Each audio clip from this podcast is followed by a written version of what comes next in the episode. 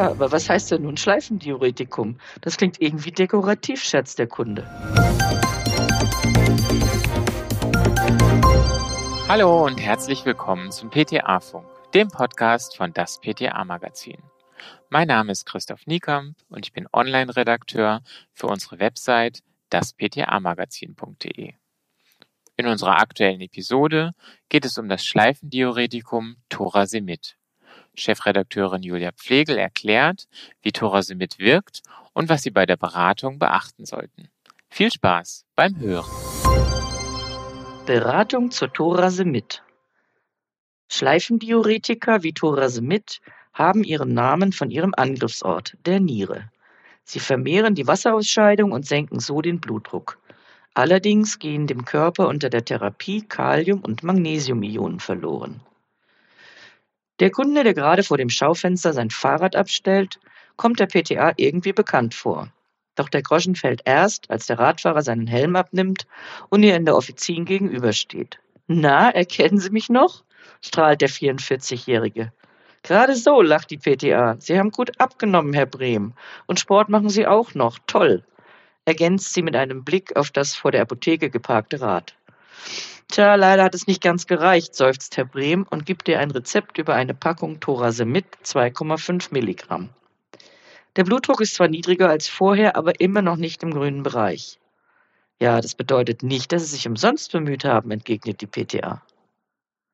Gewichtsreduktion und Sport sind auch in Kombination mit Blutdrucksenkern wichtige Maßnahmen, um das Risiko für Herz und Kreislauf zu mindern.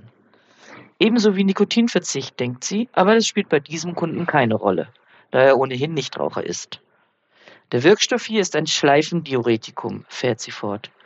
Als Monotherapie wird das eher bei sehr gebrechlichen Menschen oder bei Patienten mit niedrigerem Risiko verordnet. Ich denke, Sie gehören eher in die letzte Gruppe, sagt sie mit einem Augenzwinkern. Das will ich meinen, grinst Herr Brehm. Die PTA erklärt, dass Diuretika anfänglich die Ausscheidung von Flüssigkeit fördern und langfristig die Blutgefäße erweitern. Aber was heißt denn nun Schleifendiuretikum? Das klingt irgendwie dekorativ, scherzt der Kunde. Thorasemid gehört zu den Wirkstoffen, die in der Niere an der Henleyschen Schleife angreifen. Sie sorgen dafür, dass vermehrt Wasser zusammen mit Natrium- und Chloridionen ausgeschieden wird. Die blutdrucksenkende Wirkung baut sich langsam innerhalb von zwölf Wochen auf. Nebenwirkungen. Neben diesem erwünschten Effekt werden unter der Therapie mit Schleifendiuretika auch Magnesium, Kalium und Calciumionen ausgeschieden. Das kann Störungen im Elektrolythaushalt auslösen und dementsprechend zu Müdigkeit, Schwäche, Kopfschmerzen, Schwindel oder Muskelkrämpfen führen. Der Kaliummangel kann zudem Arrhythmien auslösen und die Nebenwirkungen von Digitales-Präparaten verstärken. Das Reaktionsvermögen und die Fähigkeit zum Bedienen von Maschinen können durch Thorasemid beeinträchtigt sein. Besonders zu Therapiebeginn oder bei einer Dosiserhöhung ist mit diesen unerwünschten Nebenwirkungen zu rechnen.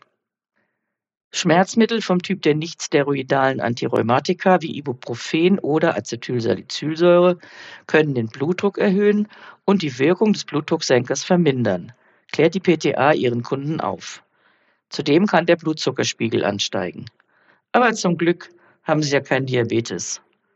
Da bekommt man ja richtig Respekt vor diesem Arzneimittel, stöhnt Herr Brehm extra. Nehmen Sie die Tablette immer morgens ein, unabhängig davon, ob Sie frühstücken oder nicht. Wenn es Ihnen schwerfällt, die Medikation durchzuhalten, dann machen Sie sich immer bewusst, dass es nicht bloß darum geht, den Blutdruck auf einen Zielwert einzustellen. Gleichzeitig werden Begleiterkrankungen im Herz-Kreislauf-System vermieden und damit die Sterblichkeit verringert. Sie haben sicher recht, sagt Herr Brehm. Am besten nehme ich noch so eine Tablettenbox mit, auf der die Wochentage stehen, damit ich die Einnahme nicht verpasse.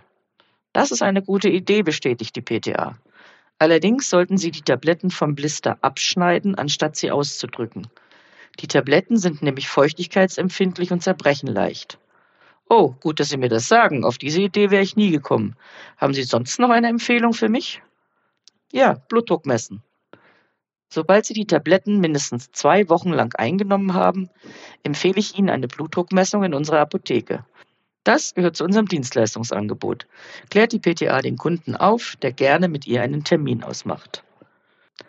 Zum Glück hat die PTA das Arbeitsmaterial dazu bereits von der Abda-Website heruntergeladen. Dort findet man es unter pharmazeutische Dienstleistungen. So kann Herr Brehm gleich die benötigte Vereinbarung ausfüllen, mit der sich die Patienten ihren Anspruch sichern können. Seit diesem Sommer haben alle gesetzlich Versicherten, die ein blutdrucksenkendes Medikament einnehmen, einmal im Jahr Anspruch auf eine Dreifach-Blutdruckmessung im Rahmen der pharmazeutischen Dienstleistungen. Diese darf vom pharmazeutischen Personal und demnach auch von der PTA erbracht werden. Das war unsere aktuelle Episode vom PTA-Funk, dem Podcast von das PTA-Magazin.